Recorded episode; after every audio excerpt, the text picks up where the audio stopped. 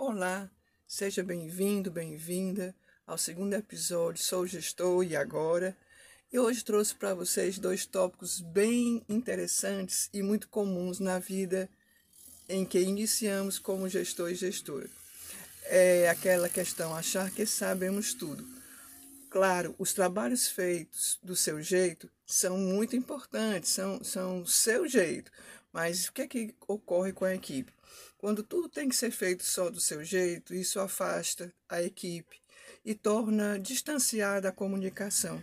Se tudo o que pensamos é uma cultura colaborativa, onde cada pessoa possa ser corresponsável pela sua tarefa e pelo bem-estar de todos, então achar que eu sei tudo e a equipe não, é, não pode ser contributiva não será um bom caminho.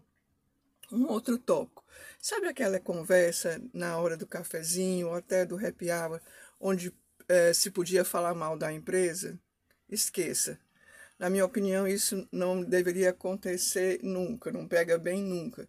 Não que nós não tenhamos nossas queixas, nossas chateações, mas na postura de gestor, gestora, isso aí não será bem-vindo. Primeiro, porque não resolve nada.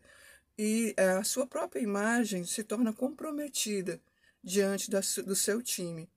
É, conversar sobre um episódio desagradável, até tudo bem, mas não tentando falar mal da empresa, deixar a situação mais complicada. Se as palavras não puderem ser construtivas, melhor não falar. Você não acha que vale a pena pensar sobre isso? Até a próxima!